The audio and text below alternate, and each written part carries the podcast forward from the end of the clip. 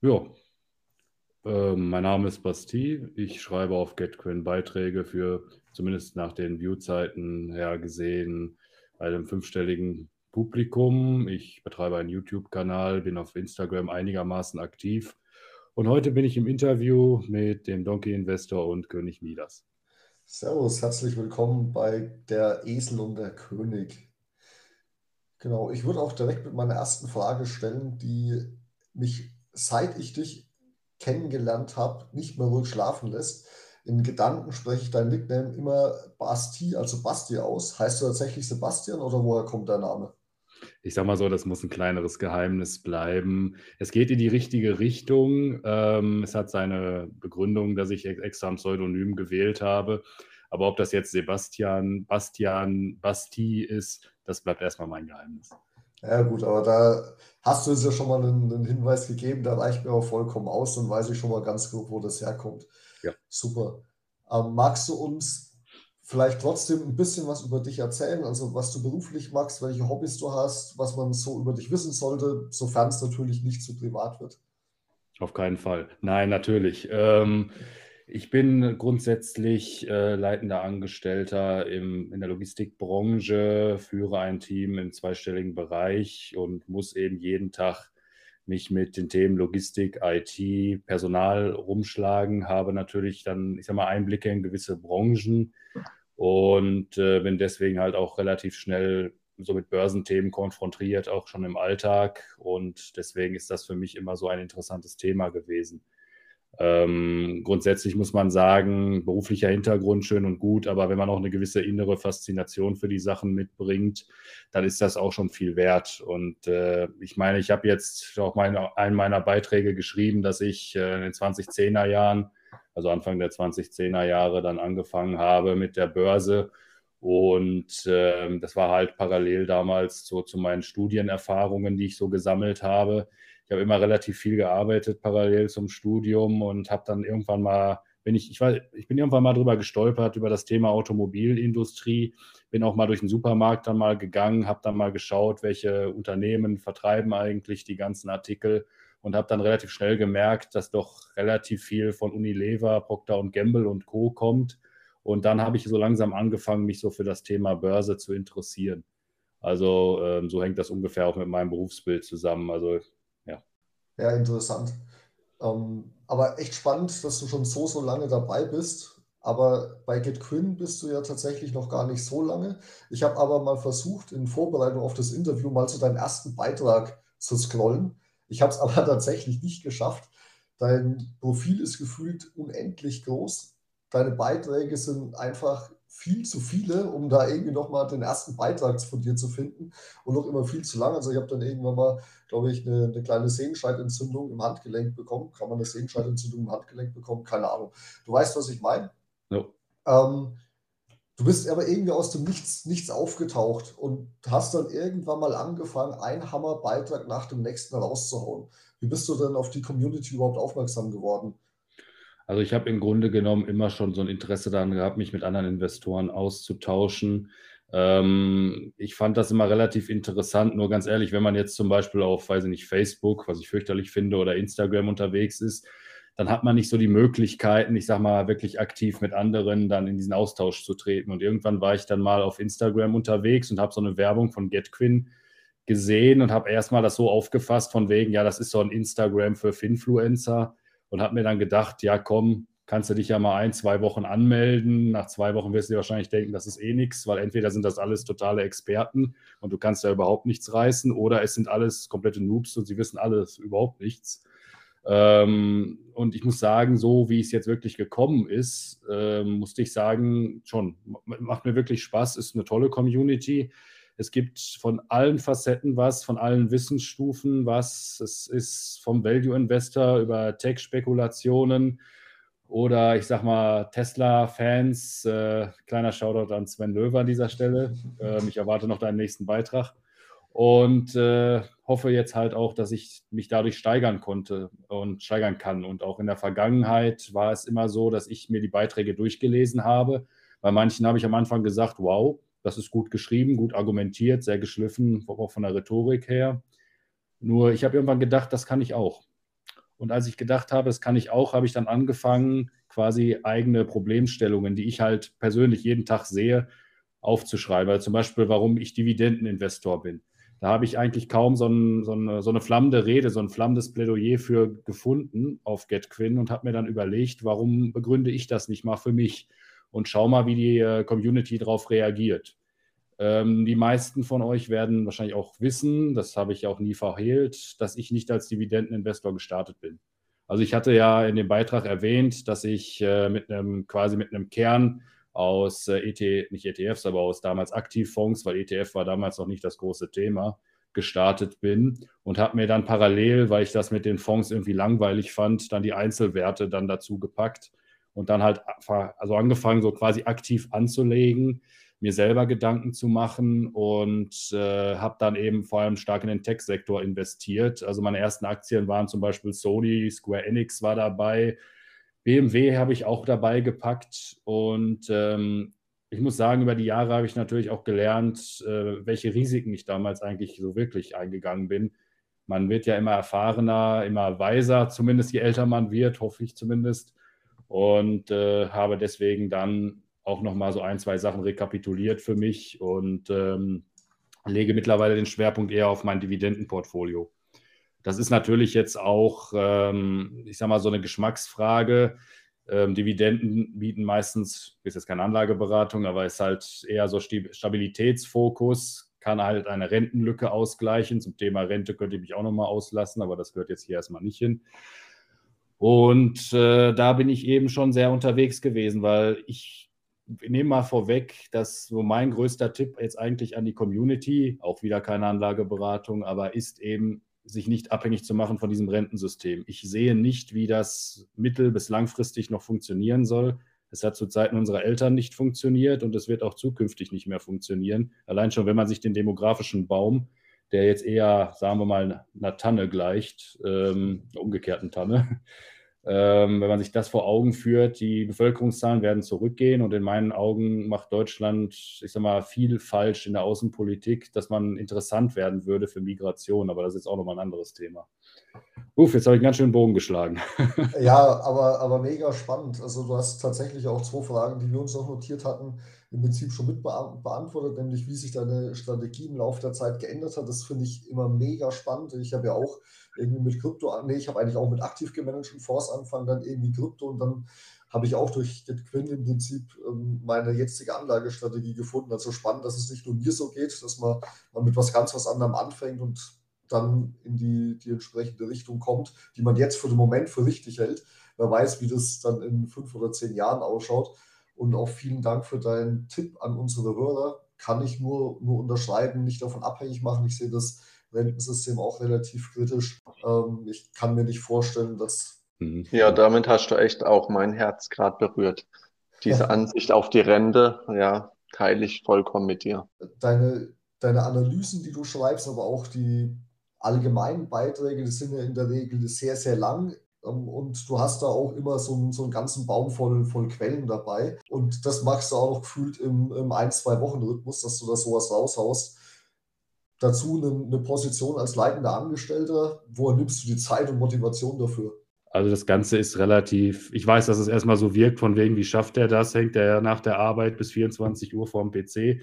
Ähm, der Trick bei mir ist ein ganz einfacher. Ich mache so zwei Sachen. Das, der Punkt eins ist, ich mache eine, eine, Art Arbeitsteilung. Also vieles, was ich auf qualitativer Ebene erarbeite, mache ich meistens zum Beispiel am Wochenende, wenn ich da Zeit für finde. Und der andere Teil mit dieser eher quantitativen Analyse, da bin ich jetzt mal ganz ehrlich, der fällt mir meistens sogar leichter. Das liegt daran, wenn man das schon ein paar Mal gemacht hat, dann ist das nicht so von wegen, ach, ich mache mir jetzt irgendwie eine Tabelle auf, werde von dieser Tabelle, weiß ich nicht, bei, lass es Market Screener, finanzen.de oder sonst was sein, oder Finanzen.net heißt das Ding, glaube ich. Und äh, das passiert eben nicht mehr. Man guckt auf diese Zahlen und man sieht eher so ein Bild. Also mir geht es zumindest so. Und wenn ich dann anhand schon von so ein paar Parametern so einzelne Sachen sehen kann, dann steige ich quasi in die Analyse direkt ein. Und ich muss jetzt mir nicht besonders viel aufschreiben dazu oder irgendwie mir jetzt große Notizen machen, sondern ich fange an, quasi diesen Zipfel zu suchen. Und sobald ich den habe, kann ich da so ein bisschen ansetzen und mich durch diese ganzen Zahlen wühlen. Also ich kann das nicht anders so wirklich erklären. Ähm, es fängt dann quasi an, dass man so eine Prozesskette sieht und quasi die ganzen Zahlen einmal durchgeht. Ich meine, wer meine YouTube-Videos sieht, weiß, wie ich das mache. Normalerweise nehme ich die Leute an die Hand, zeige den Market Screener, gehe mit denen die einzelnen Sachen durch, leite auf den Geschäftsbericht über, gehe den Geschäftsbericht durch. Dann äußere ich meistens meine Meinung, die natürlich auch keine Anlageberatung darstellt und versuche wirklich zu sagen, das und das kann den und den Einfluss haben. Dieser Parameter verhält sich zu diesem Parameter so. Man hat entweder die Wahl in meiner Wahrnehmung, einen teuren Anlageberater zu bezahlen oder einen Vermögensberater oder zu sagen, ich investiere die Zeit, ich habe eine Faszination dafür oder ich beschäftige mich zumindest mit Anlagestrategien, die halt, wo ich immer nur mit ein paar ETFs Geld reinballer und dann mich nicht damit beschäftigen muss.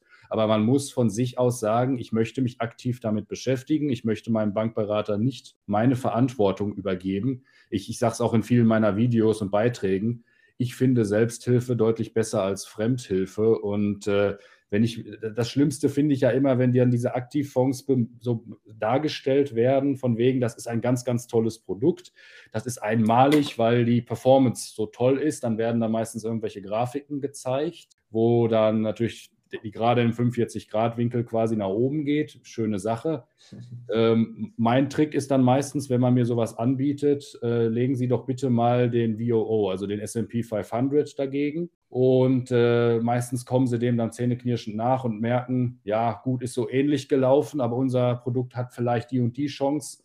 Und dann gehe ich halt wirklich rein und sage, ich kenne die Kostenstruktur dieses Fonds, ich finde die TER-Kostenpauschale viel zu teuer, mir gefällt der Ausgabeaufschlag nicht. Und äh, dann erwarte ich halt, ich bin jetzt nicht 100% gegen diese Aktivprodukte, aber schon zu einem größeren Teil, weil wenn man jetzt, mal gut, die meisten Hörer werden das jetzt nicht wissen, ein Aktivprodukt habe ich tatsächlich und das ist halt sehr in einem Nischenmarkt, in einem disruptierenden Nischenmarkt des Tech-Sektors drin wenn man sich das Ding aufmacht, kennt man vielleicht, boah, weiß nicht, von den nicht, 70, 80 Firmen, weiß ich jetzt nicht genau, wie viele mehr drin sind, aber kennt man vielleicht zwei. Und da habe ich früher immenses Potenzial drin gesehen. Mittlerweile sehe ich es auch eher kritisch, habe es jetzt halt noch gehalten, weil ich grundsätzlich auch Aktien eher seltener verkaufe. Aber behalte deine Motivation und die Zeit bitte bei. Deine Beiträge sind echt eine, ohne jetzt irgendwie schreiben zu wollen, aber das, die bringen schon mal nochmal eine, eine andere Qualität oder eine hohe Qualität, die man jetzt nicht so häufig in der Community hat, einfach rein und im regen zu Diskussionen an. Also ich bin, auch wenn ich, ich habe es ja auch schon ein paar Mal angemerkt, ich lese nicht alles, weil ich jetzt äh, weniger direkt in Einzelaktien investiere. Von daher sind deine Analysen für mich jetzt persönlich nicht so interessant, aber ich glaube, dass da jede Menge Leute viel bei lernen können und rausziehen. Von daher behalte das bitte bei. Ja, das ist eben, danke, danke. Das Problem an der Geschichte ist eben, ich sage mal, ich bin jetzt nicht hauptsächlich monetär interessiert. Diesen CCF-Preis, das finde ich immer sehr spannend. Da äh, nehme ich gerne dran teil. Ich mache mir nur so in Teilen Sorgen so um die Zukunft der GetQuinn-Community.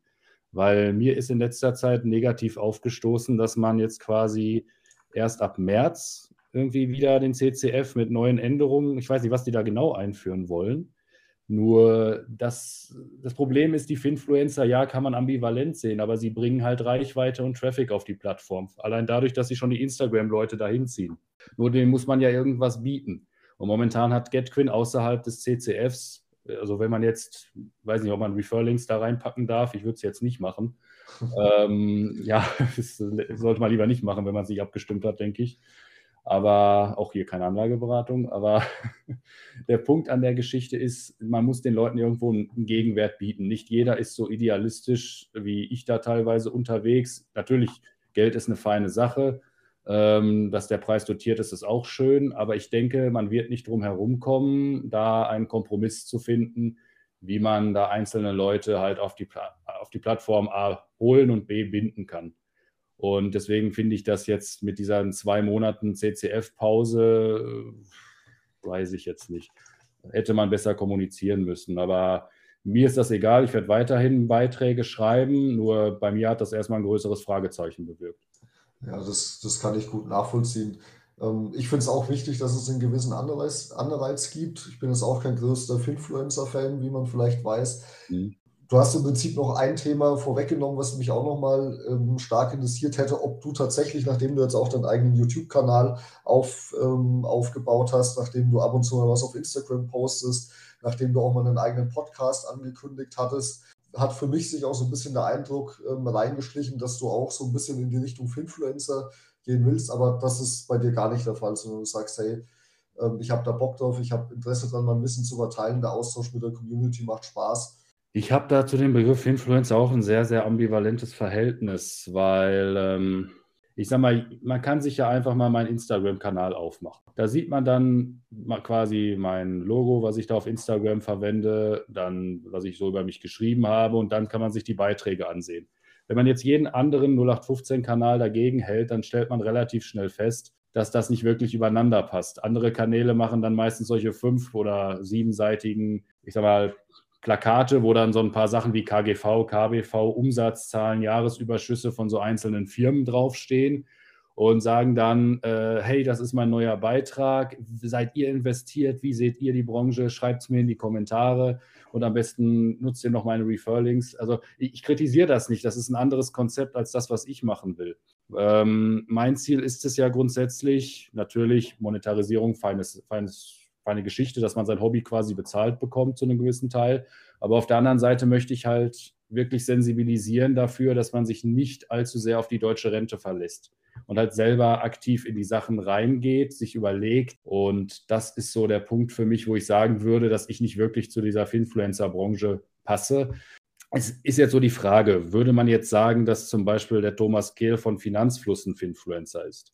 Oder dass ähm, hier dieser, ähm, ich glaube, Maximilian Gamperling oder Gimperl, Gamperling hieß der, glaube ich, ob der auch ein Finfluencer ist, weil die machen ja eigentlich eher ihre Aktienanalysen, laden das hoch, geben manchmal ihre Meinung ab. Ähm, ich bin jetzt natürlich nicht so groß wie die von den äh, Zuschauerzahlen. Ich habe, weiß nicht, 241 äh, Abonnenten müsste ich auf YouTube haben. Bei GetQuinn sind es 852 Weiß ich jetzt nicht. Also ich bilde mir auf die Zahlen jetzt nicht viel ein. Aber ich würde mich jetzt eher bei den Leuten sehen, die neutral über Sachen berichten, als jetzt zu sagen, komm, nutzt jetzt meine Links. Natürlich, ich packe auch GetQueen-Links bei mir bei YouTube rein. Das mache ich aber deswegen, weil ich grundsätzlich hoffe, dass die Leute dann, ähm, ich sag mal, da einsteigen, sich mit dem Thema Aktien beschäftigen und was ich auch sehr, sehr wichtig finde, was habe ich auch in anderen Sachen immer geschrieben, man ist nicht nur ich sag mal, heute der Einkäufer oder der Vertriebler oder der ITler. Und das Gleiche gilt auch für den Kapitalmarkt. Man ist nicht mehr der Dividendeninvestor oder der Tech-Investor oder der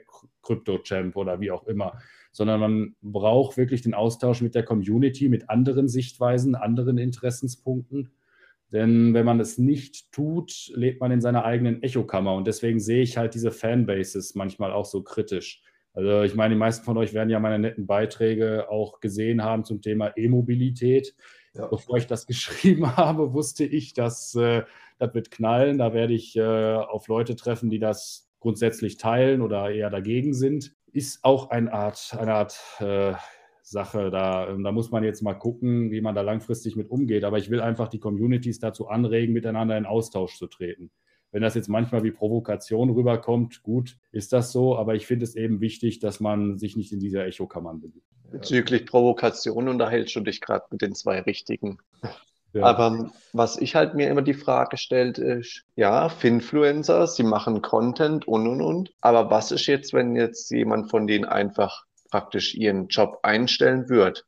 Was wird aus der Community werden? Weißt du, die sie hinterlassen? Welcher Mehrwert bieten sie ihren Usern? Das ist immer das, was ich mir so die Gedanken mache. Was bleibt am Ende? Ja, das ist jetzt eine philosophische Frage schon fast. Was bleibt von einem? Hm, nein, ähm, ich meine halt von diesem Bildungsauftrag. Mhm. Ähm, tun die Finfluencer, tun sie aktiv die Leute ermutigen, eher sagen, hey, bildet euch weiter, macht euren eigenen Research oder wie du sagst, halt schaut, dass ihr praktisch ähm, für die Rente selbst vorsorgt oder halt schauen sie einfach nur auf ihre Followerzahlen und lassen sich blind folgen. Das meine ich damit. Ja, also ich, ich weiß, was du meinst. Ähm, ich sage mal, meine böse Meinung zu dem Thema, da kriegen wir jetzt wahrscheinlich ziemlich viel Hate für, aber das ist mir gleich. Ähm, ist auch nicht mein Podcast, aber der, der Punkt an der Geschichte ist, man muss die Leute dazu anregen, sich mit den Sachen zu beschäftigen. Wenn das dann über so ein dubioses Video passiert, wo dann steht, hey, das sind meine fünf Aktien, die ich bis zum Rentenalter halte, die werden mir immer Dividende bezahlen oder das ist dieser neue Krypto-Coin, der richtig toll ist oder dieses NFT-Bild hat mich jetzt, weiß nicht, 100 Euro gekostet, in zehn Jahren ist es 10.000 wert. Jetzt übertrieben formuliert, überzeichnet natürlich. Dann hat man die Leute zumindest mal angefixt, zumindest zu wissen zu wollen, was ist eine Aktie, was ist ein NFT, was ist ein Kryptocoin. Und dann muss der Weg eigentlich quasi böse gesagt weg von denen gehen, hin zu einer geordneten Community oder zu Leuten, die halt vielleicht Blogger sind und qualitativ guten Content machen. Aber du wirst die Leute nicht begeistern, wenn du quasi schreibst, Microsoft Aktienanalyse, jetzt ein Kauf, Fragezeichen ähm, sondern du musst halt die Leute abholen, wo sie sind. Sie haben keine Ahnung, was meistens, was Aktien sind, oder na gut, was Aktien jetzt nicht sind, aber was zumindest eine Dividende ist oder wie sich hier diese einzelnen Parameter zueinander verhalten. Damit wirst du die Leute nicht kriegen, sondern wirklich mit ihren Ängsten. Und dann ist es meistens so, welche Angst haben denn die meisten Leute? Und die meisten haben Angst vor sozialem Verfall, dass sie sich ihre ihren Einkauf nicht mehr leisten können, dass der, weiß ich nicht, 20 Euro Einkauf plötzlich 40 kostet und man aber beim Gehalt nicht nachbessern konnte. Und die Leute geben dann halt Themen bei YouTube ein, schätze ich mal, wie Inflation oder wie kann man am besten sparen und dann plopp hat man diese Videos halt dann dort, die einen zumindest auf diese Aktienkapitalmarktschiene bringen. Ich sage mal, der wichtige Punkt ist, dass man die quasi dann von diesem Prinzip einfachen Handels lösen kann, dass die sich dann nicht mehr da äh, allzu lange mit diesen, ich sag mal, dubiosen Channels beschäftigen, sondern wirklich dann sagen, komm, hat mich jetzt da in das Thema reingebracht, ich mache jetzt mal selber was. Das ist so, wie ich Influencer sehe und ihre Aufgabe. Die meisten haben natürlich das Interesse, viel Reichweite zu generieren, viel Umsatz zu machen und sich dann natürlich in diese Branche reinzuentwickeln. Aber so richtige Detailanalysen und so weiter werden die erstmal nicht leisten. Also ich sehe wirklich ihre Chance quasi darin, jetzt ähnlich wie jetzt zum Beispiel auf der Hamburger Reeperbahn, diese Leute, die einen da ansprechen und in die Clubs ziehen wollen. Ähm, das ist ein blödes Beispiel, aber so ungefähr sehe ich das. War das verständlich? Ja, ja, nicht so. ja das war es doch, es war sehr verständlich. Und ich teilte, also ich teile vollkommen deinen Gedanken, weil ja, mich regt es halt manchmal wirklich auf, so wie da halt blind den Leuten gefolgt wird und dann Links geteilt ohne Ende und mhm. keiner überprüft halt irgendwie, woher die halt ihren Wissensstand her haben oder die Quellen. Die Quellen finde ich sich immer so, was nicht überprüft wird. Und dann sind es teilweise veraltete Zahlen und werden da von der Communities als hochgejubelt. Und ich denke mir so, Bullshit. Ja, das kann ich gut verstehen. Also es gab ja früher mal diese eine ominöse Börse, wo es dann zum Beispiel auch darum geht, von wegen kopiert meine Trades und macht in 92 Prozent der Fälle Gewinn. Und wenn man sich dann anguckt, wie das wirklich funktioniert bei manchen Leuten, wo dann einfach gesagt wird, ja gut, da habe ich einen blöden Trade gemacht, ich schließe den einfach nicht, weil dann geht das nicht auf meine Performance. Und das ist halt dann, wie, wie tief das gehen kann. Und da sehe ich natürlich die Gefahren von diesem Influencer-Tum, wo ich mich dann auch stark differenzieren möchte, sondern halt die Leute dann abholen möchte, nachdem man sie quasi in den Club Börse reingezogen hat, dass man denen dann so die Sachen versucht zu erklären, damit sie eigenständig werden. Und so sehe ich mich da in diesem Kosmos. Okay, und dann wissen wir auf jeden Fall deinen Standpunkt. Würdest du dann aber dich trotzdem Finfluencer nennen wollen? Oder? Niemals. Niemals. Sehr ja, gut.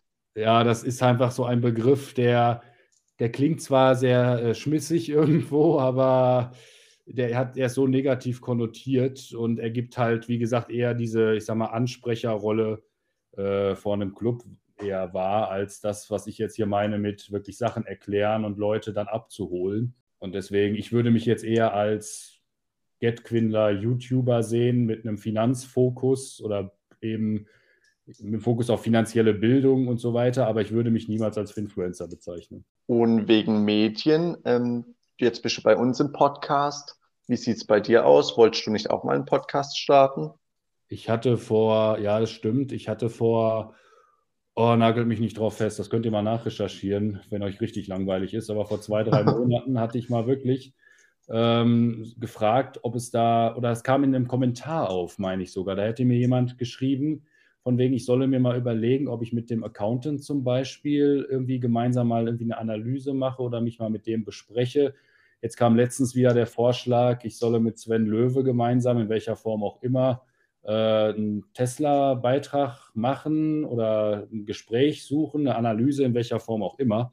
ja, da ist halt dann auch die Frage, wie sich das jetzt so weiterentwickelt. Wenn nicht, können wir dir hier gerne auch nochmal eine Bühne bieten. Du musst es uns nur wissen lassen.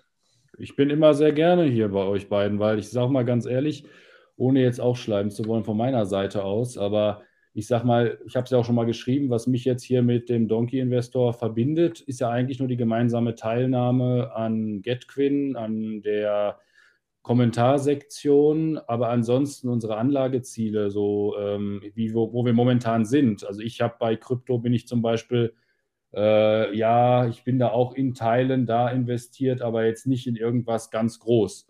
Also ich bin da halt bei Bitcoin so ein bisschen unterwegs, aber mehr mache ich da auch nicht. Und ich würde mir auch nicht anmaßen, dazu Beiträge zu schreiben, weil das ist so, das gehört irgendwie zu Donkey, finde ich. Das ist nicht meine Welt. Und okay. Äh, zumindest nicht die Welt, über die ich gerne reden würde. Auf der anderen Seite muss man jetzt halt auch gucken, eben wohin die Reise geht.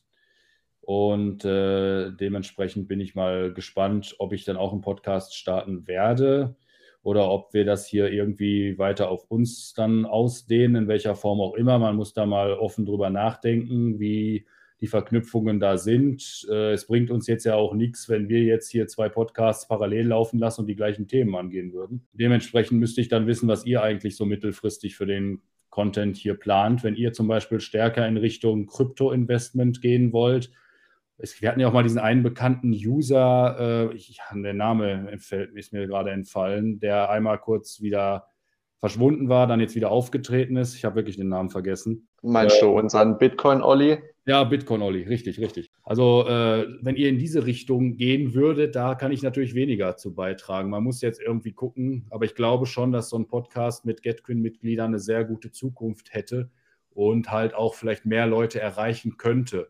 Also wenn das GetQuinn-Management gerade zuhört, überlegt es euch. ja, weißt ich sag, also als mir die Idee kam, war eigentlich folgendermaßen, jeder hat irgendwie in der Community eine ziemlich interessante Geschichte. Und mir ging es eigentlich nicht darum, wirklich, dass mir hier praktisch wieder so wie, wie Finfluencer Projekte, Projekte, Projekte vorstellen. Mhm. Es soll einfach jeder etwas vorstellen, wofür er sich selber als Experte hält sage ich mal, ja. und so ein bisschen seine eigene Fantasie praktisch mitteilt. Mein persönlicher Wunsch wäre, dass dieser Podcast eher als Motivation für die Leute ist, damit sie sich selbst mit ihren Finanzen auseinandersetzen. Ja, da gehen wir ja d'accord, das sehe ich ähnlich. Ja, cool, dann lass uns doch einfach mal im, im Nachgang ja. im Privaten austauschen, wie wir das in Zukunft weiter aufsetzen wollen. Genau. Wir haben auch schon, wir sind auch schon recht weit fortgeschritten in der Zeit. Ich glaube, das letzte Mal kam auch mal eine, eine User-Meldung. war schon ein bisschen lang. Ähm, vielen Dank da nochmal, dass du so offen warst und die, die Themen mit uns geteilt hättest oder hast. Mhm. Vielleicht kommst du einfach nochmal. Ich glaube, du hast noch sehr, sehr viel zu erzählen. Ich hätte zum Abschluss aber noch ein paar schnelle Entweder-Oder-Fragen für dich. Ja, kannst du mich bitte auch fragen, wie ich zu Pizza Hawaii stehe? Ähm, boah, das ist jetzt sehr, das ist sehr risky. Aber okay, wie stehst du zu Pizza Hawaii? Also ich finde, dass Pizza Hawaii ein Hochgenuss ist und jeder, der das anders sieht, dem empfehle ich doch mal einen schönen Besuch zum Beispiel am Gardasee und sich da mal eine Pizza Hawaii zu bestellen. Das ist wirklich ein ganz toller Genuss, alleine schon diese Frucht und dann dazu diesen Schinken und so weiter. Ja, gut. Sehr gut, das wollte ich hören. Also meine, ähm, die, der GetQuinn Census 23 hat ja auch deutlich bewiesen, dass die Kollegen, die Ananas auf Pizza schätzen, ähm, die High Performer unter uns sind. Von daher alles richtig gemacht. Dieses ewige Ananas-Thema, widerlich. Ja. König, du bist, das ist, das ist, diese Aussagen sind nicht eines Königs wert. Aber kommen wir zu den äh, Entweder-Oder-Fragen. Ja. CCF oder Reflink? CCF. Tabak oder Öl? Uh, äh, Tabak. Dividende oder Wachstum? Dividende. Autobahn oder Gleise? Autobahn, einfach Autobahn. Und äh, meine letzte Frage an dich wäre Bass oder Gitarre? äh, ja, ähm, ich sag mal Gitarre. Sehr gut. Cool, dass du bei uns warst. Mir hat es mega Spaß gemacht. Ähm, für mich steht in der Fortsetzung nichts im Wege. Genau, und dann ähm, hören wir uns und schreiben uns auf äh, GetQuinn, hätte ich gesagt. Können wir gerne machen. Kann ich denn, falls ihr jetzt einen anderen Gast beim nächsten Mal holt, auch einen vorschlagen? Jederzeit. Hau raus. ähm, ich hätte gerne, dass ihr mal Sven Löwe interviewt und ihn bitte mal fragt, wann er denn bitte einsieht, dass Wasserstoff überlegen ist. Wenn er das mitmacht, äh, machen wir das auf jeden Fall. Ansonsten komme ich gerne noch ein zweites Mal. Also mir macht das hier auch Spaß, also können wir das auch so machen. Super, mega. Cool. Dann wünsche ich dir noch eine schöne Zeit und Danke. wir lesen uns auf GitQuinn. Alles klar.